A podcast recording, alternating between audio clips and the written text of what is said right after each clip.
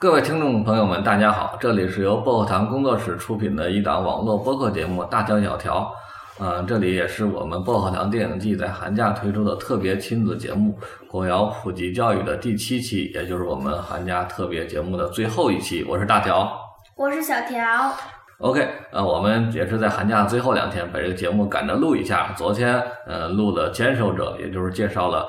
呃，一些从国窑辉煌时期就开始出道，并伴随着国窑的辉煌没落，呃，一直走下来的，并一路坚守的一些音乐人。呃，那么今天呢，呃，给大家做的一个专题呢，叫做后起之秀，也就是他们出道比那些坚守者要晚，大部分都出道于国窑的没落时期。但是在这没落时期，他们一直在坚持，并且凭借自己的努力，做出了非常非常辉煌、非常有高度的。呃，音乐。那么，我也认为今天可能介绍的几支乐队呢，很有可能现在都还在做吗？都还在做啊，它很有可能是中国摇滚目前的天花板啊。希望未来能有乐队能打破他们的高度。都有谁？我们跟大伙儿简单的介绍一下。今天要介绍五支乐队，第一支乐队就是妖，第二乐队是万青啊，这两支乐队都是大家耳熟能详的乐队了。第三支乐队可能大家不太熟，叫做野外合作社，是一支比较年轻的乐队。第四支乐队叫做周二下午谁没来，是一支地下乐队，非常非常神秘低调的一支乐队。第五支乐队是声音碎片。嗯，我好像只听过两个乐队。你能知道两个就不错了啊！我想可能很多听众朋友们一直也不知道啊，但是相信大家应该大部分喜欢摇滚的人，吆喝万青还都是听过的啊。我只听过万青和周二下午谁没来，吆声音碎片和野外合作社都没听说过啊。都听说过，但没听过歌。OK，那么呢，今天给大家介绍五支乐队呢，他们有一个共同的特点。就是他们的歌词都具有诗歌化的意象，所以相对比较晦涩难懂。估计，嗯，对，今天是对小乔的一个严重的考验，看他是不是能听进去，因为否则他看不懂歌词的话，他就会跑调，听得不耐烦了。然后我也试着，呃，用我个人的理解来为小乔解释一下。啊，他们歌曲里想表达的意向，但是不见得准确，事实上也无法做到准确。嗯，歌曲它到底想说什么，只有歌者自己最清楚，我们都是妄自揣测而已啊，并不是真的解释。所以说，我也希望提前向大家说明一下这个问题。那么今天给小乔听的第一首歌呢，来自于妖乐队啊，鼠夜啊，出自二零一四年的《相见恨晚》这张专辑。天总的来说，它是个疯子。你翻滚在迷人的蓝图边，把自己改装成一整个加快加快的马戏团。OK。刚才给小条听的是妖乐队的《鼠夜》，小条在听的时候啊，简直了，就像一个小猴子一样，在座位上窜上窜下，他根本听不进去。没有，我没有，我没有，我 没有。对你没有，还说你没有，明明就没有听进去。嗯，那我也理解，因为这首歌可能相对一个十岁的小朋友来说，啊，确实难懂了一些。啊，那么小乔，你听完这首歌之后，有一个什么样的感受呢？啊，随便跟我们说说。呃，哎呀，啊，听完之后的感受就是打了个哈欠，表示听困了，是这样吧？嗯，歌挺好听，但歌词他唱的太慢了，而且他这个也不是特别有节奏感，而且他这个歌词也非常难懂，他的嗓音也非常奇怪。哦，小乔一下听提出了很多缺点啊，比如第一个。唱的太慢，节奏太慢。第二，嗓音比较奇怪，不好听啊，对吧？然后，但是对于我来说啊，我给你反驳一下，我我认为这个主唱的他主唱叫刘涛啊，他的嗓音非常有故事性，非常迷人啊。第二？呃，对，所以每个人对迷人的这个定义不同，我听下来是就非常迷人啊。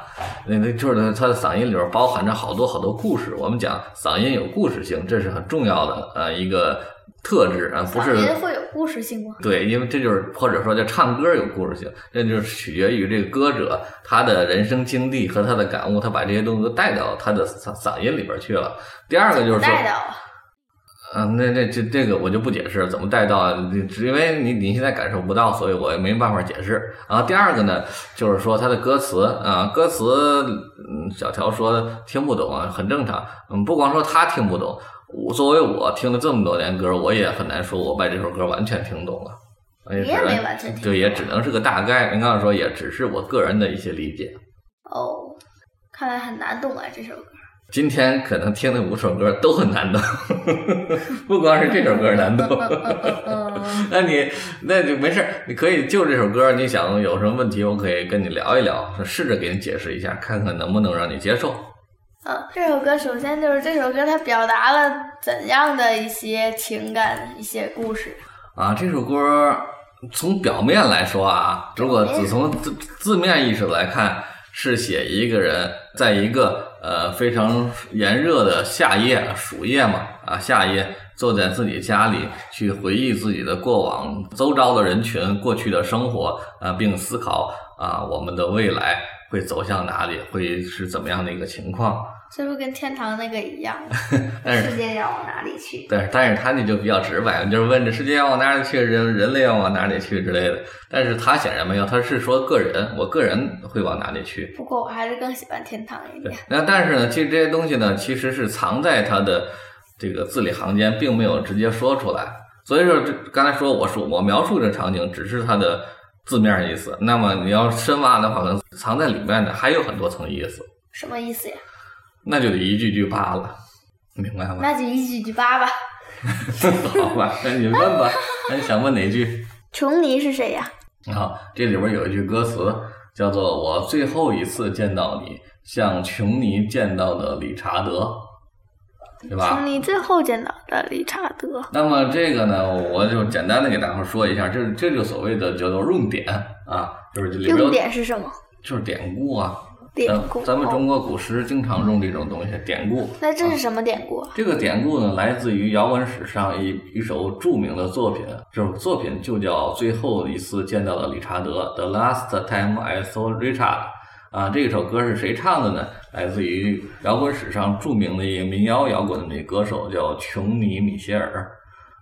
所以，米歇尔对，然后呢，这首歌里边儿唱了什么呢？就唱了琼尼自己在人生过程当中和理查德的几次见面啊，每一次见面儿呢写一段，写一段。然后我记得一共是三段啊，最后一次就是最后一次见理查德那一段。那一段儿情是的时候，他写理查德是什么状态呢？说他娶了一个什么花样滑冰女运动员，理查德躲在一个漆黑的小酒馆里边啊，独自喝酒，过着特别颓废的生活。他有钱吗？他里边并没有说他有没有钱哦，啊，他只是说他这种生无可恋的那种样子啊，就是完还还美化美化自己说说这只是我破茧成蝶前的一段黑暗而已。那你破茧成蝶你要干嘛？羽化成仙嘛？那显然不可能的。我而且我我感觉按照这种状态生活下去，他就是一种逃避，然后最后肯定走向自杀。对呀、那现在跟死了有什么区别？对呀、对呀、是完全生无可恋那种状态。那么邀乐队呢，就把这种他人的状态用到了这首歌里边属于，所以说听他的歌比较累就在这儿。那么我最后一次见到你，就像琼尼最后见到理查德，那见到了谁呢？是上一句，这这一曲你为何而来？为何我也在？那么这个你就是他记忆中的一个人，那个人他并没有给出名字啊，但是我们至少知道这个人他的状态是非常的不好，像理查德一样。哦，OK 这里说歌里不唱的那句话是哪句话呀？歌里不唱的话有很多了，那咱也不知道。就是说，其实，呃，他如果是我们延伸一点去想的话，就是说，我们现在大多数歌曲都只唱一些情情爱爱、歌功颂德，真正生活里的刺痛、现实中的冰冷，很少有人去触碰啊。这是我延展出来的啊，不是不见得是歌里的真正意思啊。哦，我再看看别的。那这个今天总的来说，他是个疯子是什么？今天，那么您可以理解成和过去啊和昨天做一个对比。他是个疯子。对，所以说今天它是指当下这个时代啊，那个时代显然他认为它不太好，所以他是个疯子啊，这是歌曲里表达出的一种意象。所以你包括你看下一句，这个时代不好吗？我觉得挺好的。啊，这这每个人的理解和感感受都不一样了，是吧？可以你你可以认为好，很多人都认为都很好，但也有有一些人认为不好。那么妖显然他认为的不是特别好，所以他下一句你看，你翻滚在迷人的蓝图边，蓝图，蓝图是什么意思？蓝图就像是呃一些人做好的规划啊，蓝规划图，哦，也就是他认为这个现在这个这个世界呢是是一个迷人的蓝图，是别人规划好的，不是我自己想要过的生活。虽然看起来很美好、很迷人，但是它是蓝图，不是我想要的生活。所以你就说你翻滚在迷人的蓝图边，甚至最后下一句你也问说为把自己改装成一整个假怪假怪的马戏团，对吧？那为什么把自己变成那个样子呢？就是因为我生活在别人规划好的蓝图里，我不喜欢，我不可能高高兴兴的过，那我只能采用那种不合作的态度，把自己打扮成小丑，不合作，拒绝合作，拒绝合作。对啊，那这个若众神坚持不语，那是为了适应真理实力是什么意思？众神你知道吧？就是各种神嘛，各路神。那神其实代表着什么？以前我们在古代的神话传说里边，代表着真理。不代表真理，代表是如果人间有什么冤屈的话，神仙不会出来主持正义嘛，哦，对吧？那那众神选坚持不语什么意思？就是无论人间发生了什么，他们都不说话。那就是为什么？你就靠自己去想了啊？不说话，然后说那那后头解解释了为什么？那是为了适应真理失利，就是现实的生活当中真理都失利了，正义都缺席了，众神也不出来，所以就是这么一个世界。所以他想，在每一代必经的台阶上，就是我们每一个每一代人走过的路上必经的台阶嘛，而且是向上或向下的，上升或下降的一个过程。我们步入小区，我们最后走入了我们现在的人生，就像走入了一个小区。这是你的理解。对，这是我的理解。哦，好，还没听懂。嗯，没听懂也也就这样吧啊，比如包括你的后边儿，你刚才继继续说，你还往下往下说，后边儿说步入小区之后，外面是假设雷鸣闪闪电的鼠夜，那就是小区还有外面儿。其实小区假设的什么，就是我们生活的国家嘛，我国外是什么样的？是假设他们是雷鸣闪电的鼠夜，一一直在闹吵吵闹闹，就我们这特别好，就是就是翻译过来就是啊。看外面纷纷扰扰，我我这里风景独好，这 就是这种感觉。OK，我给小乔解释了这些，小乔表示仍然不能理解。啊，当然不能理解。对，这这也很正常。其实包括我想我想说的是，我想说呢，我其实给这首歌做这么多解释，其实是一种徒劳。用语言来解释语言本身就是一种无力的事情，就是特别荒诞的事情。啊，是对，不能用语言解释。对，用语言解释语言是非常非常怎么说呢？失之偏颇的一种做法。那你因为毕竟是我们给小乔听，小乔完全听不懂，我们尽量用小乔能听懂的语言给他解释了一下。呃，所以呢，其实往往和这个真正的歌曲表想表达的意图相去甚远啊，相去甚远啊。我们回过来，我们介绍介绍我还是没听懂。啊，介绍介绍 妖乐队本身吧，这个可能小乔还更能理听得懂一些啊。哦，摇乐队都有谁呀？摇乐队其实这几个人，我只知道这个主唱刘涛也是主创啊，对，就是歌曲大部分都是刘涛写的。他们一共几个人？他们一共四个人啊，四个人，然后另外一个叫邵坤，叫什么邵坤我也不太清楚，我只知道他们几个成员都来自于云南昭通，守在昭通这小城那。这个小小城里边最大的企业就是什么？是昭通卷烟厂，生产香烟的。当年有一款香烟特别的有名，叫做龙泉，我小时候就很爱抽你小时候抽烟啊？啊，就我年轻的时候。啊哦，年轻的时候。挺爱抽这款烟，龙泉。那么这个主唱刘涛就在烟厂里工作，哦啊烟，厂的那工人工资应该挺高的，那就生活应该挺好。那就不知道。而且他当时那个最早的是摇乐队的几个乐手，吉他和鼓手是在医院里工作的，然后贝斯是个体户，主唱是在烟厂，大概个体户是什么？就自己做小买卖嘛。哦，他们签的哪儿啊？他们哪哪也没签，哪儿也没签。对他就是专辑怎么发的？对，所以就挺困难的。他们第一张专辑就是叫《我们应该面对谁去歌唱》在，二零零四年，就自己自费录制的。然后他交给了摩登天空来帮他发行，但是他并没有签摩登天空。然后不签也可以帮发帮他行。发行嘛，就跟银武当年的一样嘛，反正专辑由新风音乐帮他发行，但并没有签这个乐队。说白了，只是帮你发行一下，就挣着钱，可能跟乐队本身也没什么关系了。挣着钱就给唱片公司。况且也挣不了多少钱，因为他这种根本就不会给你投入太多时间精力去宣发宣传。亏钱也亏时间，唱片公司。对对，反正就是就白给相相当于白给人家一样。那这张专辑呢，我当年是听过啊，这张专辑当年呃它是一种呃偏实验音乐，就有点我觉得特别火吧？呃非常之不火，没几个人知道。那、包括我当年听呢，也是因为它就是特别像那个电电影原声啊，里边基本上没什么呃成调的音乐，歌词就是几个人在底下喃喃自语啊，配的各种怪异的乐器啊。这对我当年还是那句话，我当年还听了不少遍第一张专辑，干嘛用呢？就是那么多遍干什么？就是当写作时的背景音乐，我哎，还挺合适的。其实我到现在我也不知道他们第一张专辑里唱的是什么。现在在哪儿还有？网上还能找到，对还能找到还能找到这张专辑，他没说什么，就喃喃自语。都有歌词，但是听不太懂，而且说的也前言不搭后语的，反正挺难懂的，没有歌词，肯定不知道他唱的什么。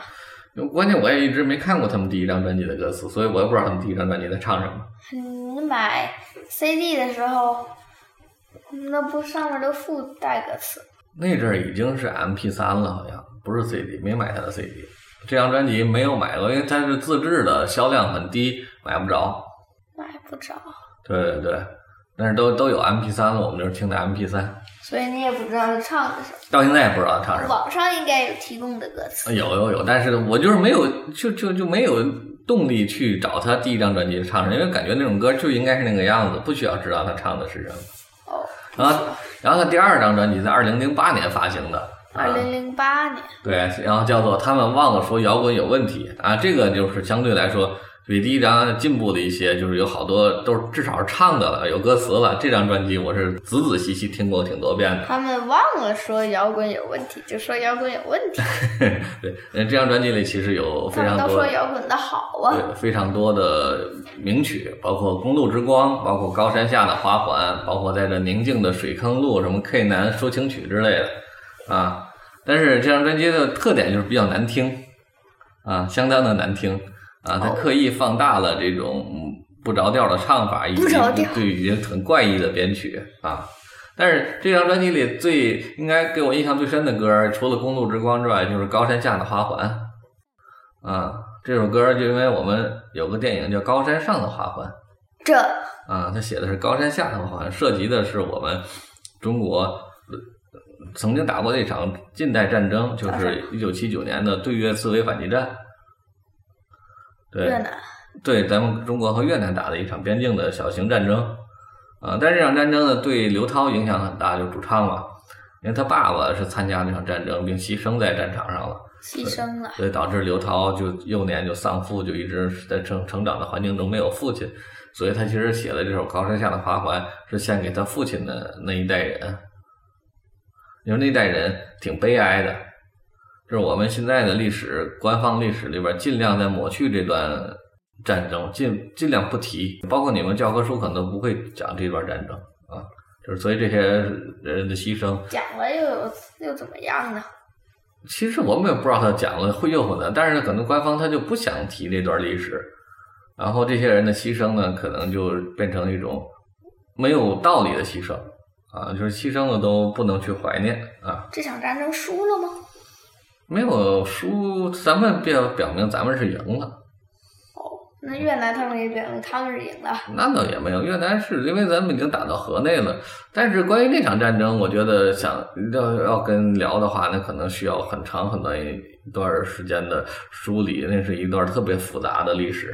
啊为什么现在官方不愿意提，也是因为它它不是那么呃正面和光彩，所以现在官方不太提这段历史了。不是特别正面和光彩。对啊，但是对于刘涛来说，因为他的父亲死在这场战争里边，所以对他很重要。对他很重要。写的这首《高山下的花环》，纪念他父亲的那一代人啊，我觉得写的是非常好的好惨呐。对，然后包括到了第三张专辑，就是我们今天给大伙儿介绍的这张专辑《相见恨晚》啊，这张专辑仍然是他们独立发行，他们一直也没签公司，这张专辑很有名了，很有名，很有名。但是呢，为什么第三张就很有名了？哎呀，好多事情啊也很难说，这就跟《左小诅咒》一样，《左小诅咒》前两张、前三张专辑都不特别有名，一直到了我不能悲伤的坐在你身旁，突然就火了。妖乐队呢，其实也是出了这张《相见恨晚》之后，突然就火了。但是呢，非常悲哀的是这儿，你看《相见恨晚》的文案里边儿啊，他写着，对，因为唱片出来，妖就到站，所以一直拖着，想和你们多玩玩。如果这是一场磨人的爱情，那么现在就要分手。他们已谢幕，你们接着演，听过又还喜欢，赞美不要留情。这是什么乐队在《相见恨晚》里写的文案，意思就是我给你翻译过来，就是这是他们最后一张专辑，这张专辑出完出版之时就是乐队解散之时，明白吧？也就是你听到这张专辑的时候，乐队已经解散了，现在呢？解散了，解散了解，散了，这真的是他们最后对啊。但是这其实说白了，就是他们这张专辑磨了将近多少年，将近对七八年的样子去磨这张专辑，录了很很长很长时间。而事实上，他们通过玩音乐呢，一分钱也没挣着，而且他们特别有性格啊，从头到尾也几乎不参加商演，就是因为音什么音乐会啊、音乐节，他们都不都不参加都不参加。怪不得不挣钱。对，所以说可能他们对他们来说做音乐真的可能也是一种折磨了啊。对，他们没料到这张专辑出了，大家都这么喜欢。是没料到，所以说他们就解散了。对呀，你说对了，结果就是啊，因为这张专辑太受欢迎了，所以他们重组了。对，然后那其实二这是二零一四年的专辑了已经，那么真正真正重组的时候已经是二零一八年了。二零一八年，而且因为主唱刘涛说，我们既然说过了妖乐队解散了，妖就肯定解散了，我重组的乐队就不叫妖了，叫寸铁。哦，那人还是那些人。人也不是了，人场只有那个 吉他手和那个主唱在，剩下人都换了，鼓手、都换了。贝斯手，对对对，嗯，好，啊，包括然后，但是其实呢，他还是出了一张专辑，就在二零二零年出了一张专辑，叫《尽人可读》啊，也是二零二零年非常受关注的一张中国摇滚专辑。你听了吗？听了听了，很好吗？嗯，他因为主主唱刘涛的水平确实特别高，在国内那些摇滚乐人里、音乐人里边儿，尤其作曲作词的能能力，尤其词，嗯，妖的词，应该在国内是数一数二的。所以说，即使他是，其实《尽人可读》这张专辑不是妖的最好的水平啊，我觉得有中下等水平，但是也比一般乐队强很多。那妖最好的专辑是哪个？我觉得是相见恨晚，然后其次是他们忘了说摇滚有问题。这两张专辑每一首歌都值得反复聆听啊！这个我那二零零八年的时候，摇滚很火吗？不火呀，不火，嗯，不混，那他们怎么忘了说摇滚有问题？他们就是喜欢这么说话，就没人关注摇滚那阵儿。但是就是很有个性。啊，对，非常个性啊。另外再插一句，就是《相见恨晚》这张专辑有八首歌，现在在网易云上已经只剩五首。他们忘了说摇滚有有问题的时候，这张专辑有十一首歌，现在在网易云上可能只剩了七首啊。就是他们越来越的多的歌都被下架，所以那你有 MP 三全部的吗？啊有啊，有啊，对那就行。对，希望就是喜欢听的朋友可以到网上找一下其他的呃渠道去听一下啊，他们很多歌都非常的优秀，并不只有网易云上或者 QQ 上那些啊。那 OK，那我们咱们下一首吧对，下一首关于这是谁个？要说的太多太多了哈。下一个就非常熟了，万能青万能青年旅店的杀死那个石家庄人，来自对来自于他二零一零年的同名专辑啊。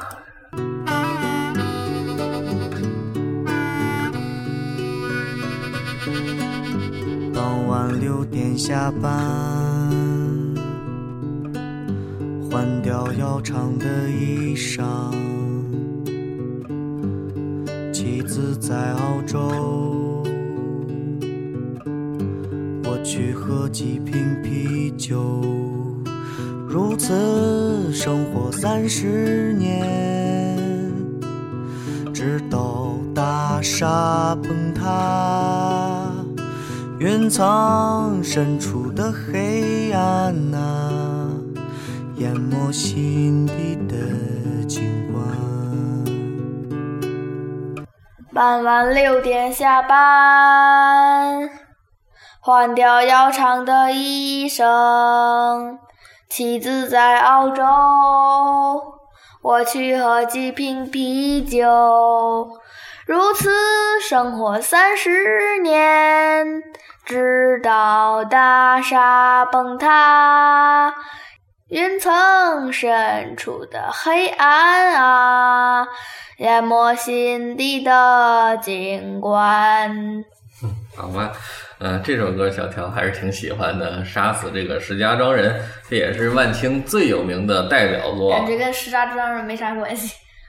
他讲的就是石家庄的人的事儿啊，他那几个地标问啊，问啊，他这个如此生活三十年，直到大厦崩塌。这三十年，这大厦崩塌发生了啥事儿？石家庄，那怎么就大厦崩塌你可？以理解成内心的大厦崩塌、体制的大厦崩塌、现实的大厦崩塌，反正它是个虚的东西。我，它就是表理解成什么？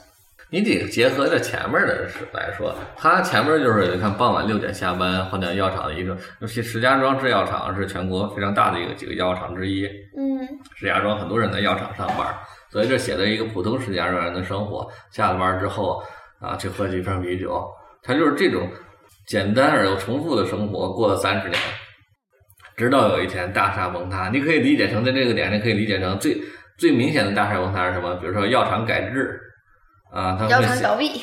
呃，那药厂不倒闭，这石药还是挺厉害的，但是它会改制。石家庄制药厂是个大国企嗯啊，比如说在当年这个国国企改革当中，很大批的工人下岗有一天这大厦崩塌。啊，这这对他们来说那就是大厦崩塌。哦，那他们只能找其他工作去了，对呀、他们就失业了。对呀、这太常见了，尤其在东北是华，当年好多华北也很多，当年对国企改革，哎呀国企改革为什么要国企改革？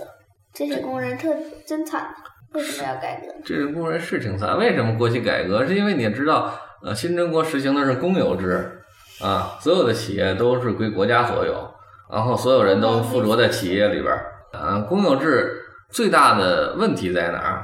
就是效率低下。为什么？因为养的人太多呀，你想闲人很简单，你在工厂里边挣多少钱，不取决于你干了多少活儿，取决于你是什么职位，取决于你工工龄是多少。所以你在那个这这种单位里边会发现，它有个重的重大的问题，叫大大家吃大锅饭，就是大锅饭。对你干多少活儿跟你的报酬没关系。妈妈的医院不就之前是吃大锅饭吗？现在变成干多少活儿？对，所以说它就这种东西缺乏对人的激励。那么在这种情况下，大伙儿一定会选择什么？少干活儿，少干活儿。再或或或者在上班的时间尽量干自己的活儿，不干单位的活儿。那是怎么升职呢？套近乎。对，本来在这种单单位升职也不是靠你干活多少升职，你是跟领导的关系好坏。哦，套近乎。对，这是当时国企的现状啊，所以养活太多人。为什么要养活这么多人？因为没，大伙儿都不好好干活，这些活本来一百个人能干，就能干出来。如果他认真干的话，那养活一千人养起估计养一千两千人也干这点活儿。大家都不干活。对，然后国企改革就是改革成像我是像你说的，就是这种靠按劳分配，然后要么就一下子就发现人太富裕了，臃肿，啊机构臃肿，然后裁掉很多人。那国企改革还是个好事儿啊，当年国家是当个好事儿来做的，但是就造成好多工人的失业，对呀、所以才造成当时这个词儿叫下岗坏事儿？。所以说呢，好世间的很多事儿呢，没有办法用简单的好坏来衡量。这件事儿，你也是从企业来说，会使企业增加活力，它的产能效率都增加。坏处就是这些人下岗。但是你要知道，这些坏处怎么来的？是因为你之前的那个制度，它就有它不合理的地方，所以所以你就要必然为为你之前的制度要付出代价。那工人们也是无辜的，对呀、是啊，所以你看好多电影涉及到那块儿，包括前那个《暴雪将至》啊，包括等等一系列的作品，包括那个政治生吞，这都是那个时代的缩影。那个时代会出一堆这种无业游民，然后导致这种社会动荡，治安非常差。啊，就因为一开始的那个制度不对呀、呃，不能说不对，我只能说他那种制度它有这个弊端，它有好处啊，好处养活人多呀。这明白吗？大伙儿都挣不多的钱，但是谁也饿不死啊，但是谁撑不着。嗯还有一句话，这事情没有对错，尤其在这种制度面前，很难说有对错。但是它都有利端，有有利的一面，有弊端。只要利大于弊就行。利大于弊，它也得分看是哪个方向的利大于弊，对，明白吧？所以就还是那句话，我跟您说，想说这这些事儿呢，就是不能用好坏来判断，对吧？他对这个工人来说，他就是大厦崩塌，国企改革；但是如果对国企来说呢，那可能国企还我还改革，我还增加了产能，我的竞争力还上涨了，多了，对呀、对吧？所以说没有办法说，我只能跟你说，这是一个很复杂的东西。好的歌曲表达的东西都是很复杂，并不简单的用对错好坏来衡量。那看看第二段，嗯在八角柜台疯狂的人民商场，用一张假钞买一把假枪。嗯，首先，他假钞怎么来的？再说市场上也没有卖假枪的吧？哎，这就都是戏戏剧化的写法了。假钞是当时市面上就是刚才说，如果下岗那种状态，就是市面上很乱嘛，什么事都有可能有。我你小的时候假钞非常多，假钞他就用假钞去买一把假枪，就是讽刺嘛，就是假枪也是假的，但是他能都是假的。对我卖东西也是假的，你买东西也是假的。对对，但是他用来保卫他的生活。其实他是换了一个主人公，刚才是写这个药厂工人，那现在变成谁？你可以认为是药厂工人的老婆，就澳洲那个啊，但是也可以认为它是一个群群像式的一个指代，指代一大群人，就是女性。保卫女性的生活，对，保卫女性用枪保卫啊？那谁又不搞什么？但是一把假枪嘛，那他知道他假枪还是买它干啥呀？所以这就是一个荒诞的一个场景嘛。他以为能保护自己，其实什么也保护不了。哦，那直到大厦崩塌，对啊，他也大厦崩塌又国企改革吗？你可以认为是另外一种崩大厦崩塌，这就是大厦崩塌，其实在这里面有很多层意思，嗯，你越细讲的话，它的意思就越多。那这个大厦崩塌到底是什么意思呀？它就是个虚指啊，那虚指什么呀？虚指一切大厦崩塌。咦，小乔要吐血而亡，就是你可以这个大厦，它可以是实际的，是改制度层面的改革，可也可以虚指内心的崩塌，明白吧？所以这就是好的歌词，它是诗歌的意象，它是有多义性的。好吧。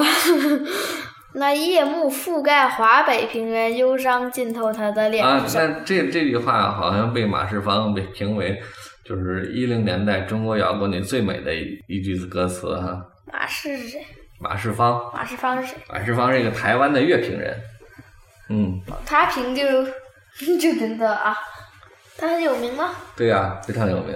一零年代对，因为这首这首歌是二零一零年出的嘛，啊，最美的一句歌词。对，夜幕覆盖华北平原，石家庄在华北平原上嘛，啊，忧伤浸透他脸，这就是呃好的歌词会怎么写，就是会首先先写一句大的意象，或者先写小的意象，再再切换到另外一种意象，大或小焦距的严重的变化，然后这里边还有关联，这样类似这种歌词写法啊，一会儿你可能在那个呃周二下午谁没来也能见到。啊，就是或者说这是绘类似于绘画或摄影的技法啊，先拍一个全景，再拍一个特写，这两个中间通过通过一个意象、一个情绪关联起来，这就是夜幕覆盖华北平原，然后忧伤跑到他个人那个内心的脸上，对，因为从一大到极小，他为什么上心呢？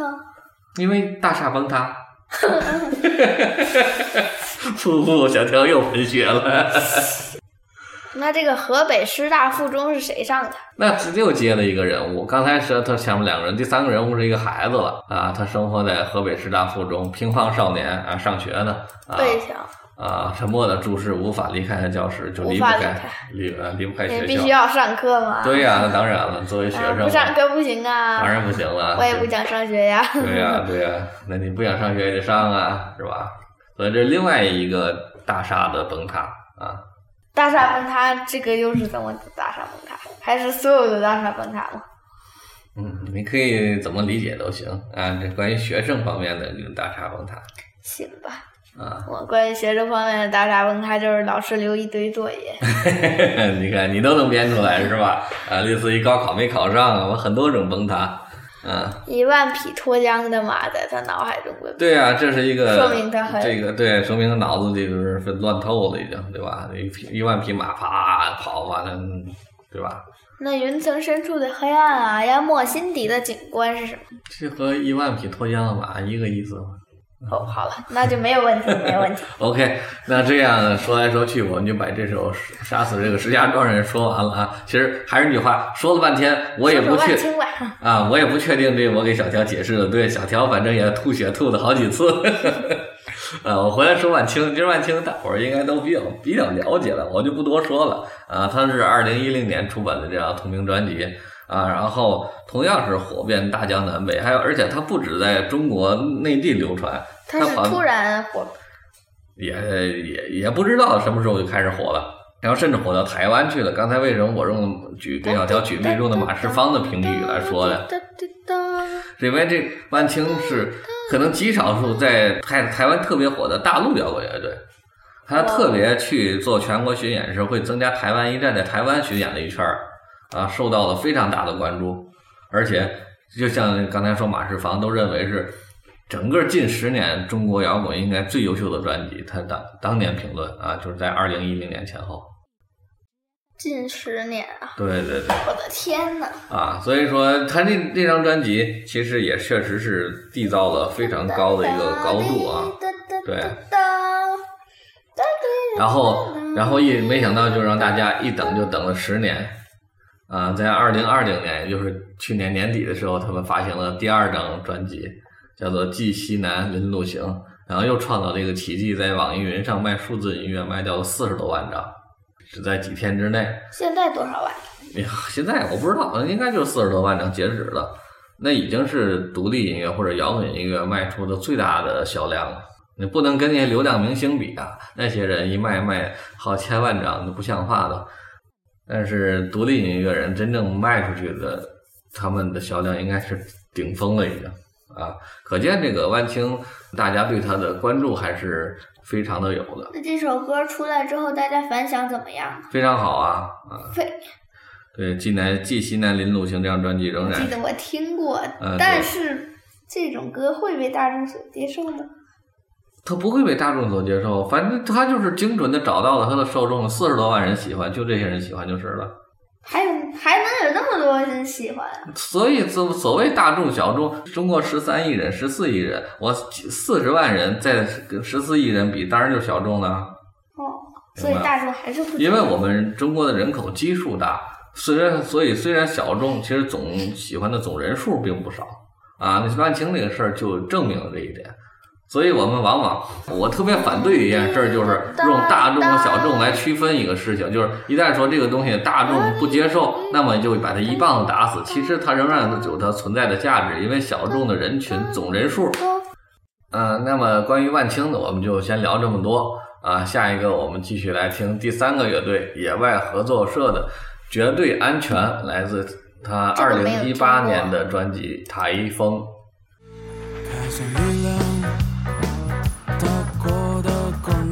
民汽车，小王就知道风从哪个方向吹来，就像你已经知道了，如今的上海路也会塞一塞车，可是今夜你脸上的春风依旧香甜。OK，刚才给小条听的是来自于野外合作社的《绝对安全》，出自他们二零一八年的一张概念专辑，叫《台风》。这个乐队没有听过哎，听了这首歌感觉还不错吧，嗯，反正一样的难懂，跟上上一首和上上首一样。呃，其实相比来说，这首还算好懂的，嗯，因为至少所说的事儿、人和事儿都是比较实在的。他这个乐队里有姓王的吗？对，他的主唱叫王海洋，所以他这里说的这个小王是他，对，是他呀，开上一辆大国的公民的汽车。这样吧，我先简单的介绍一下这张专辑，然后才能结合这张专辑给小乔解释一下这歌里边出现的各种意象啊。因为这张专辑啊叫做概念专辑啊，专辑名叫《台风》，它从头到尾就描写了一个从台风酝酿到台风开始刮，到台风过境，最后到平静的这么一个过程。所以这样整张专辑有十五首歌，你看，从第一首叫《将至》，第二首叫《等待》，那么今天听的第三首叫《绝对安全》。就是必到了，必到了。呃，不是，是在在台风眼里面。上次我们在他青岛的时候赶上过一次台风，在台风眼的经过的时候，正好在台风眼里边是平静的，没有风的。哦，对，然后到到什么上帝的意志、神的意志、平流层以下、平流层以上、暖层、台风、台风一、台风二、台风三，最后一首复活，可以看到它整个一一张专辑的作品是连在一起的啊，就是描述了一个台风过境的过程啊。其实它这个同样仍然不是写现实中的台风，是写一次对剧烈的可以说运动呗，可以说心理的呃心理的一个波动过程都可以啊，是这么一个过程。然后那首《绝对安全》呢，就是写在台风眼里的事儿啊，就台风眼的时候，你人们都是平静的啊，因为没有太多的风浪，你觉不觉察不出来。虽然周遭其他几个城市可能都有一阵大风刮得呼呼的，整个人仰马翻，但是你这个城市是安全的，所以叫绝对安全。但是这是从字面上理解，就是从这张专辑的台风这个角度来理解。如果你回到这歌的歌词里，它写的是什么呢？它写的是我们现在太平盛世，尤其我们现在中国已经成为崛起的大国，作为大国公民，在太平盛世下，人们的一些心态。什么心态？什么心态？就是普通人都过着非常幸福的生活，到哪里都有幸福的小火锅，哦，各种高兴的事儿啊。上海路也会塞一塞车，因为车比较多啊。松懈如意啊，松懈如意的人啊，对对。对但是如果你是相对来说呃比较喜欢思考、比较比较清醒的人，那你就会发现，那么你就会有一种共通的感觉，叫做无力感。嗯，他在这首歌最后又唱到：“来吧，跳一跳舞吧，反正你也找不到出口。此时此刻，我们都是安全的，就是安慰自己。就是其实我找不到出口的意思，就是我们想出去，想找一个出口，想把这些不安的情绪、这些无力的情绪发泄出来，但是没有出，所以只能假装高兴去跳一跳舞。嗯，因为你这样过着这种娱乐至死的生活啊，过着这种麻醉自己的生活才是安全的。所以就这么解释一小条，挺小条，你觉得呢？你这样你再回头再看，还有里边还有什么不明白的地方可以问一问。啊，这个小王家的房子这一年被划成了危楼，嗯一辆辆黑色汽车开始像蜜蜂一样奔忙，嗯，有什么关系画成了？危楼，就意思要被拆了，被拆迁呢。哦拆迁就各种的卡车呀什么的，就就施工的车辆就进来了呀。哦，那他，而他和他们都在期待那群最可爱的战士。他和他们是小王，和和家人，最可爱的战士是谁？拆迁办，拆迁办是谁？拆迁办公室吧，他拆负责管拆迁的人呢。负责管拆迁是要拆他们房子的人。对呀、那他们怎么期待他们呢？在城市里边，你拆迁不要是要赔给你钱的。哦，所以他期待的对呀、赔给他们钱。对，因为在现实生活当中，你一辈子也挣不来那些钱，因为大城市里一拆迁都几百万的赔偿，甚至上千万的赔偿，你一辈子也挣不来那些钱。那拆迁你一夜暴富嘛？尤其北京，北京一拆拆出几个千万富翁，跟当玩儿一样。所以他们是，这其实是期待这些人来，但所以有害怕拒绝又盼望回答来，这为什么？他要和拆迁办博弈呀、拆迁办一上来的时候，比如说这房子就给五百万啊，我不答应，不答应，不答应，五百万不干，不干，不干，挺着不走，不走。那边六百万，不走，不走，不走，不走。呃，周围又走了一些人，还得还不走，七百万，先不走，不走，不走，不走，断你们家水电，把水电都掐了，没有水，没有电，厕所也上不了，大家干啥也不走，我还不走，不走，还不走，这好吧，给你八百万，走吧，明白吧？这就是拆我还不走，不走，不走。那那就最后会派拆迁队把你的房子都推平，把人都弄架走，明白了？所以这这叫钉子户。最后你当钉子户可能会拿来比一般的拆迁户要更多的钱，哦，所以他是在嘲讽，明白？就是这个，你看这前面听几个乐队，它有最大的特点就是他们都非常关注现实。嗯你看这个妖乐队，它采用的是虚实相结结合的方法，嗯，把自己的生活、自己的感受和现实中的一些经历揉揉到一起啊，然后去写。那么万丁青年旅店呢，其实采用了那种第三方的写法，观察式的写法啊，对吧？然后写一家子人，他这个在药厂工作，人民商场、师大附中。啊，然后描写他们内心的变化，但是其实这也不是观察了，因为你观察是无法观察人的内心的，其实他还是有代入，其实把那个人物带入到呃那个歌曲里边了。嗯 那这个嗯，野外合作社的写法呢，就是彻底的走到一个客观的观察者的角度，不进入对方的内心啊，尽量写他们的表现啊，去观察。其实他观察，冷静的观察，并且嘲讽，嗯，这是野外合作社的一个态度。所以他的歌批判的东西看起来不多，更多是嘲讽啊。哦，那当钉子户还不错呀。还是那句话，跟刚才万万青的介绍一样，凡事没有对错。有的人，你是你要有地方住，白拿那笔钱当然是不错的。问题有的人，他拆完钱给你这钱，就那点钱，不够你买房子。为什么这还不够？这么讲吧，一般拆迁的地方，它的面积都比较小，但你现在买房子面积都比较大啊，你买不起现在那个房子。拆迁的房子面积都比较小。对啊，一般都是平房，平房的话，一间平房就十几平米，那你再去住平房，没有平房了。平房都被拆了。对啊、对啊、所以就这个问题，就是你再买楼的话，就是肯定，比如说你十平米拆出来，就算给你一平米给你十万块钱，那么现实的环境当中，可能外面的楼房一平米要三三万四万块钱，那你可能购买二十平米、三十平米的房子，哪有二十三十平米的房子呀？那最小也就七八十平，明白吧？哦，所以是不会拆高楼的。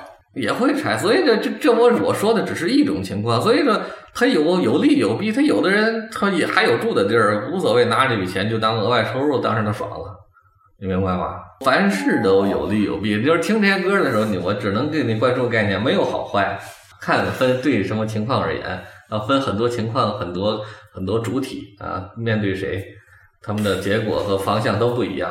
好吧，那这就是这首《绝对安全》啊，其实这要听多了也也挺有意思的。那么回过头我们再说说野外合作社吧啊，野外合作社的这个乐队应该是我们今天介绍几个乐队里啊相相对来说最年轻的，他二零一二年才组建，然后是在南京的一个乐队啊，然后呢，他是被李志推荐的啊，李志李志他极力推的一个乐队。啊，他在一三年呢出版过一张专辑叫《野外合作社》，那张专辑呢其实也不错的，但是呢就是有几首歌幺四八呀，什么那个南京南京南京南京啊，反正还都不错。但是呢，就是他没有显现出来他那种野心和能力啊，就是把所有的这种歌曲和意象串成一张专辑，这个比远比做一首好的歌要难得多得多。但是呢，他就在一八年就出了这张《台风》这张专辑。我觉得这张专辑一出，他的地位整个就被我从一个看起来有点潜力的乐队，一下子就提升至到中国乐坛的顶级乐队了。因为概念性专辑想做好太难太难了，他们做的相当的到位。当然，也有人说他们稍微有点模仿啊，模仿平克·弗洛伊德。但是我想说，你能模仿平克·弗洛伊德，那也是本事，啊 因为那不是好那么好模仿的。但是呢，做绝对做出了自己的特点。那么这张《台风》这张专辑呢，我个人在去年听到之后，连续对听得有十几二十遍啊，每次都是从头到尾。因为概念性专辑的听法不能单独听一首歌，要从头听到尾啊，顺序都不能都不能乱。那你最近几个月听过吗？听过，我今天上午又听了一遍，呃，仍然觉得非常好。那么整个它这个衔接以及它的设计啊，每首歌的歌词里边的意象的连接都是非常到位的。这这支乐队其实我认为潜力非常大，非常大啊！即使不说未来潜力，现在它的实力已经非常强了。只不过呢，现在就是有一个隐忧，就是他们乐队主创的是王海洋，就是主唱、主唱、主创节奏吉他王海洋，嗯嗯，就基本上绝对核心是他。但是其实，嗯，他们乐队的主音吉他叫刘瑶，也功不可没。他那里边很多这个专辑里有很多那种器乐演奏曲嘛，啊，其实吉他的这编配在里边起了挺大的作用。啊，所以包括刘瑶在吉他上的一些造诣和创造性，我觉得这也是他们成功的很重要的一部分。但是后来出了一些事情，刘瑶这人呢，嘴里边不干不净的，这嘴嘴欠，对，在微博上说了很多呃得罪人的得罪话人的话，然后导致呢，野外合作社声明非常不好。哎，对，野外合作社声明就是要把他开除，把他开除了。嗯，没有，跟平克很像啊。哎，对了，平克是把那个贝斯手开除了，他是把吉他手开除了。开了吗？现在？开了，开除了已经。开除之后，我认为是对他们乐队有影响。再招来和刘瑶水平相近，又和他们乐队理念相近的乐手不太容易，所以可能是一个隐患。开他干啥呢？反正让他不说不就完了吗？那现在这个时代就是这样，我也特别纳闷这件事儿，我也不理解。就是我还是那句话，其实伟大的乐队，比如平克·弗里德，他们那些乐手在网上也说的很多话也不被人认可呀。那么你也不能因为他说的一些话因言获罪就就把人开除了，你可以就是像小乔说，可以让他不说嘛。但是现在现在情况就是，一旦网络上发表什么言论，大伙儿就要站队。你不站队的话，就是表示你错了。站队是就是站到谴责他的一方，你不发言都说明都说你不对，嗯，怎么都说你不对，为什么呀？就是这样，网络暴力嘛，现在就是现在就是这样，现在网络上就只有单一的秩序，单一的声音，嗯，对他们说，一旦出现这主流的声音，你如果发不说话都不对，更别说发表反对主流的声音了。所以这同样是我们回到刚才讨论万青的时候，大众和小众的区别。我个人其实非常不支持他们开除刘瑶，我认为刘瑶说那些话，当然肯定不对，但是不能因为这些话把他开除出乐队。我也同意。对对对，这是对于野外合作社我非常可惜的一点啊。包括那个那他现在还招到了吗？不知道，那后来就没消息了啊。我那时候是什么时候开的？就是二零年，二零年的某个时间段儿，对。我的天！嗯，最近也不知道还出不出专辑，估计最近不会出，呃吉他手得招好长时间。对，不会出，包括他们后来在那个台风之后出了一张现场专辑，叫《台风来了》，就是整个他们把台风这张专辑从头演到尾演了一遍。嗯，我看了，而且都有视频，就在那网易云上就有。他们现场演奏的非常好，非常流畅，水平非常高，所以我觉得真的越来越觉得那开除了刘瑶其实是个损失啊。然后，然后我就用这一句话做这这部分的一个结尾。王海洋他自己说过的一句话说：“我觉得诗歌是能够帮你打通另外一一个世界的一条路啊。”这也是王海洋对他们这个野外合作社创作的一个总结。好吧，那么关于野外合作社这部分，我们就说到这儿。我说我们今天的第四个乐队，周二下午谁没来啊？这首歌叫做一点五叉人哀荣四谢调杀人。啊，其实就是杀人，但是它用一个叉代替了。我们先听这首歌。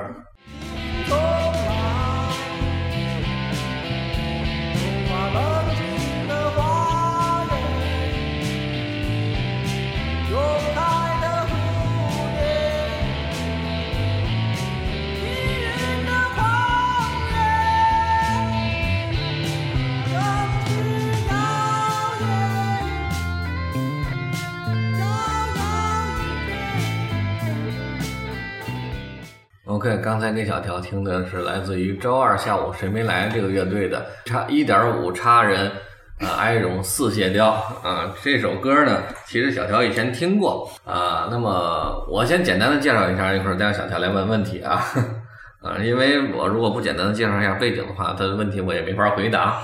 这个叫《七七连环插人调》这张专辑是这个周二下午谁没来这支乐队野心非常大的一张概念专辑啊，它比台风那个概念还要大得多啊啊！它是用了整整七张啊，一共一张七调，一共五十八首歌连上过门儿，然后写了七个人物啊，其实他是在用音乐在写小说的方式，七个人物，所以它里边专辑文案里是这么写的：叫专辑共分七章，一章七调，共计五十八首歌，章一亮相，章二缘起，中章演进，章七大结局，七人物勾连复七集，整个歌词连缀构成一部近四万字的小说。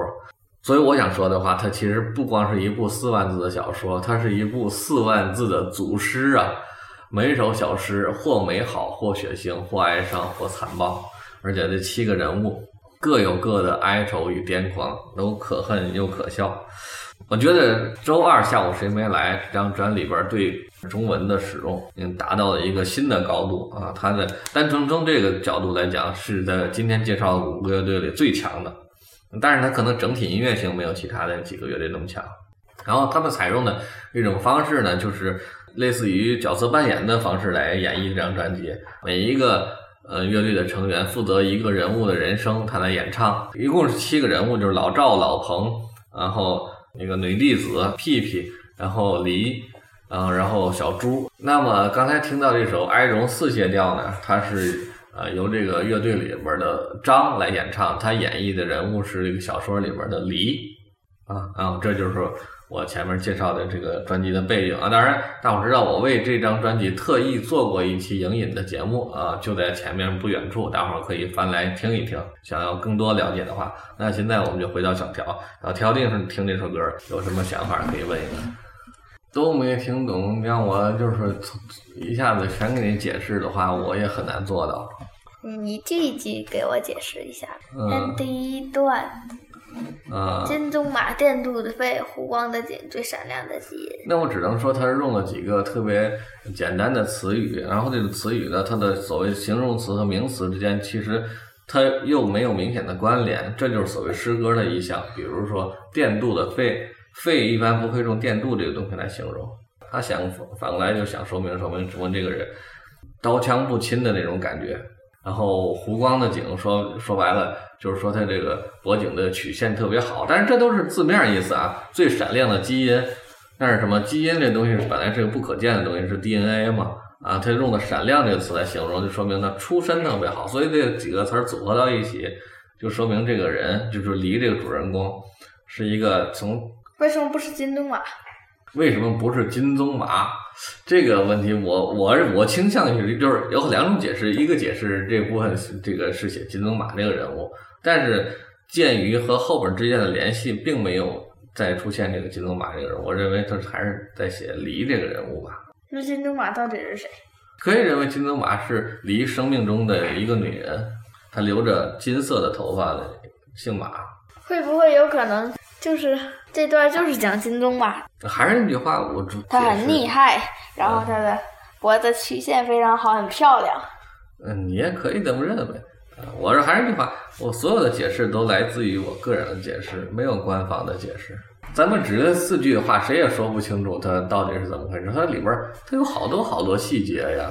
那咱们就看下一段：金钟马冲垮宁静的花园，永泰的蝴蝶和积云的旷野。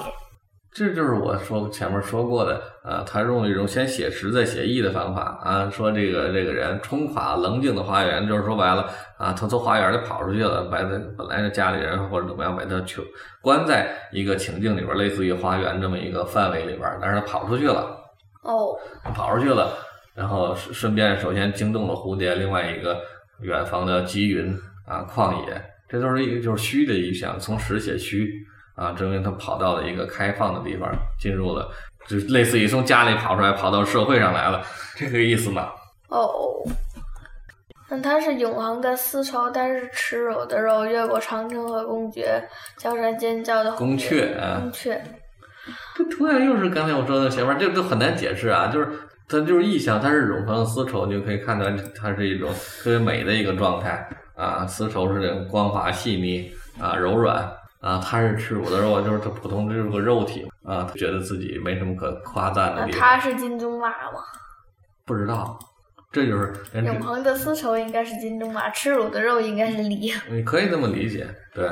然后又越过长城和宫阙，俩人去玩，但是其实有点像这种天上的感觉，在天上飞过去才能说越过长城和宫阙，然后看你底下香山尖叫的红叶，应该是坐飞机或坐什么出去，这种感觉啊。金宗马缤纷的烈焰不对善聂爷啊不对善意妥协，红领巾啊，他应该是写错了，不对成就妥协。那是什么意思呀？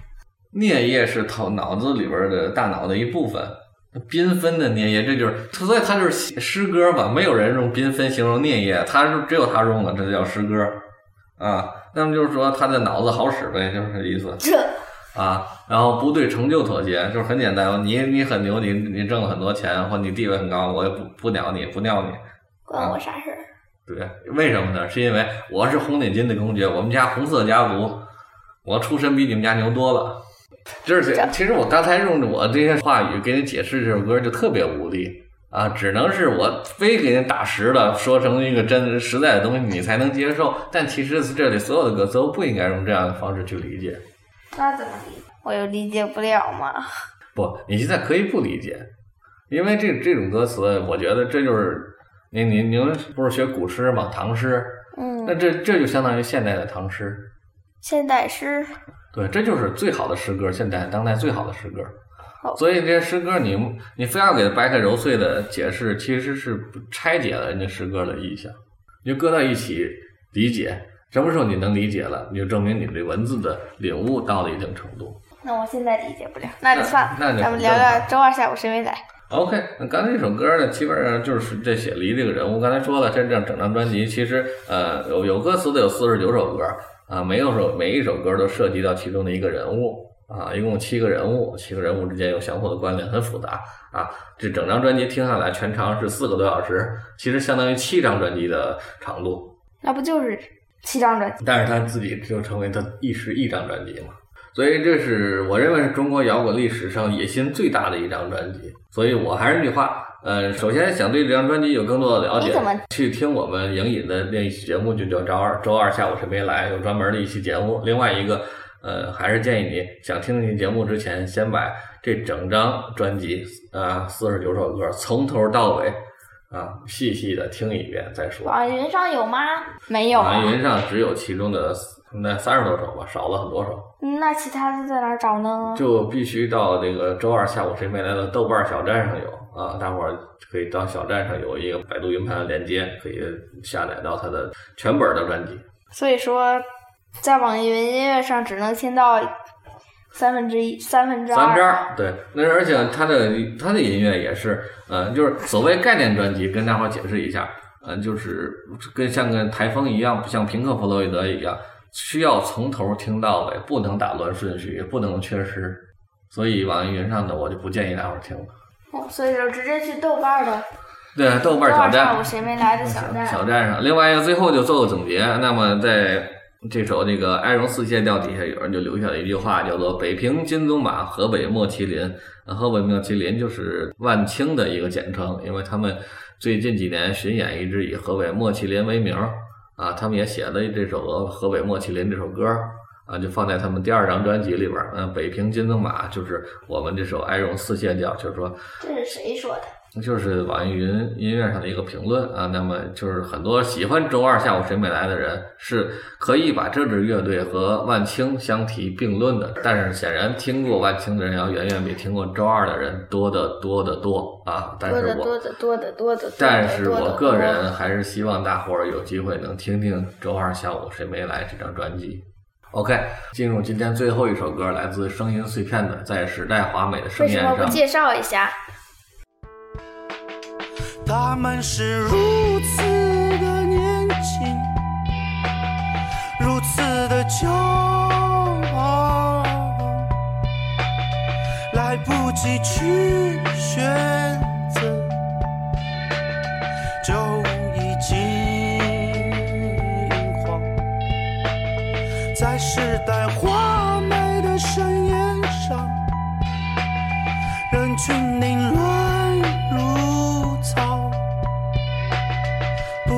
向内生长，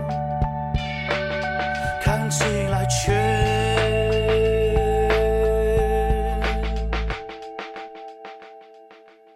刚才就是今天给大家带来的最后一首歌，来自于声音碎片乐队的《在时代华美的盛宴上》，出自于他们二零零五年的专辑《优美的地狱生活》。因为他这个歌名和专辑名都挺拗口的。然后在时代华美的盛宴上，优美的低于生活。对，嗯，这首歌小条大概听着也不是很耐烦，嗯，听的时候拿着鼠标划来划去。那简单说说吧，你有什么疑问或有什么想法没有？你不说不理解也可以吗？可以，当然可以了。这个表达了怎怎样的感情呢？呃，这这也这么说吧，呃，我特别喜欢一部电影叫做《薄荷糖》，哦，我知道。啊对它里边儿描写那个人物叫主人公叫金永浩啊，他就呃在时代飞速前进的时候被历史的车轮碾碎，然后扔在身后啊，成为一个牺牲者。那么我个人呃写薄荷糖的影评。对，被写薄荷糖的影评的时候想不出题目，最后就听这首歌，就把这首歌的歌名当做我那篇影评的题目，在时代华美的盛宴上，接下来一句就是“人群凌乱如草”，这就是我对这首歌的解释。嗯，我好像也没得看过薄荷糖。就是他在写，呃，个人面对历史的这个大的历史的时候那种无无力感、无奈。真的吗？什么叫真的吗？我只是说这都是我的个人解释。哦，好吧。啊，没有真假。您今天这期节目，我发现你一直在纠结这些真的吗？好或好坏吗？呃，利弊呀都没有。就是世界往往是中性的，很多是艺术作品也都是中性的，哪有什么真的假的可言？那就没什么问题了。啊，没什么问题，我就介绍介绍声音碎片这个乐队吧。啊，这生个碎，叫声碎，声碎这个这首歌只能在 QQ 上听到。啊，对，它只在 QQ 上有。到现在呢，它一共出版过四张专辑，啊，就是二零零二年的《世界是噪音的花园》，二零零五年的《优美的地狱生活》，二零零八年的《从把光芒洒向更开阔的地方》。那这三张专辑加在一起，我认为都是声音碎片的这种华美期啊，也是它的上升期。它的歌曲越来越趋近于唯美、呃华丽这种以及这种诗歌的语言啊。哦，那他第四章就下落了。他大概经历了一个困难的时期，从零八年到一九年才出的第四张专辑，隔了十一年。第四张专辑叫做《没有鸟鸣，关上窗吧》。呃，然后经历了一个困难的时期啊，乐队也经历了很多变故，然后导致他个人也是也是生活屡受挫折，然后大概就没有心态去做这种唯美的歌曲了，做的就更平和一些。然后那主唱呢和主唱他是叫马玉龙啊，他并不是汉族人。当然，小江，你听他唱歌是不是很奇怪？因为他有口音，奇怪吗？你都没有听出来啊，很奇怪，的发音和和一般人不太一样啊。因为他上大学之前都没学过汉语，不会说汉语啊，他说彝族的语言。彝族是什么？彝族是一个民族少数民族啊，没有听说过。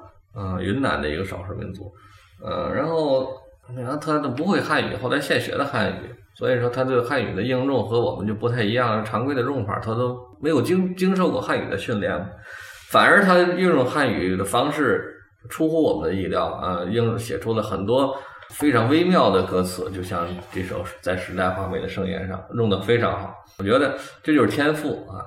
所以说，他的歌词也被称为很多诗人的教科书嘛啊，我也非常喜欢。但是因为小条也没有什么问题可问，其实我对这支乐队也没有太多可介绍的地方。我的意见就是多听，听了你就会喜欢这乐队。如果都没听过的话，可能就是你的遗憾。那我真没听过，那我回去要听一听。那你就听一听吧，啊，听一听这整张他的四张专辑，我觉得都非常好啊，质量尤其高的就是第二张专辑《优美的地狱生活》和第三张专辑《把光芒洒向更开阔的地方》，嗯、里面有非常非常多的名曲，适合你在不同的心情下去聆听啊，会产生不同的感受。但是对于小乔这样十岁的小朋友来说，他真的接受不了这样的音乐。所以说，整个今天这一期节目，其实我觉得都挺失败的啊，是因为这一期节目里介绍的所有的歌、所有的乐队，其实对于小乔来说都不太能理解啊，所以他也没什么兴趣。所以到现在他连分都没打过对，那我打分吧。啊，你可以打一下分啊，反正咱们已经都听完了。没有打分的必要？我觉得已经没有必要，因为都不喜欢，打什么分儿？那我就说我那首喜欢呗。啊，那你说一说吧，还是让小乔来总结一下今天听的五首歌里边儿，他哪首最喜欢，哪首相对喜欢，哪首不喜欢？我万青的那首最喜欢，嗯，最不喜欢的，我想想，其实没有不喜欢的，也没除了万青那首以外，也没有特别喜欢的，都是还行的。对呀、所以说就是这期节目小乔打分其实就没有啥意义了。所以我也在想，如何给小朋友来介绍这些音乐，现在是一个大的难题。就像我今天用了很多无谓的语言去给小乔解释歌词里的意象啊、现在回头想想，就是都是徒劳嘛，你做的一所有努力都是徒劳。嗯、解释有可能反而偏离了人家的意向，所以，哎，这我我的最后的结论就是，这些歌曲到底说了什么，还是由听众自己来理解是最好的。每个人，呃，有每每个人心中的哈姆雷特，每个人听到这种歌曲，哈姆雷特他的感受都不一样。哈姆雷特是莎士比亚的话戏剧里的一个人物，嗯嗯，嗯，所以还是去听才是最重要的。希望大家啊、能有心情去听一听这些呃有深度、值得去聆听的摇滚音乐，中国摇滚能有这些优秀的乐队，这是我为之幸啊。那我们这个国谣普及教育的寒假特别节目呢，到了这里也告一段落了。未来能否持续呢？还得看我的期末成绩。对，第一是看小乔的上学期的期末成绩，第二呢，也可能也看，如果听众们觉得还有继续的必要啊，欢迎大家在底下去留言。我们对，如果留言呃希望我们做下去的人比较多的话，我们可以考虑在呃周末或者周二的间隙啊补充一些节目。那如果如如果我的期末考试不好的话，那就就只能暑假再见了。希望大家喜欢，希望大家喜欢，大家再见。大家再见。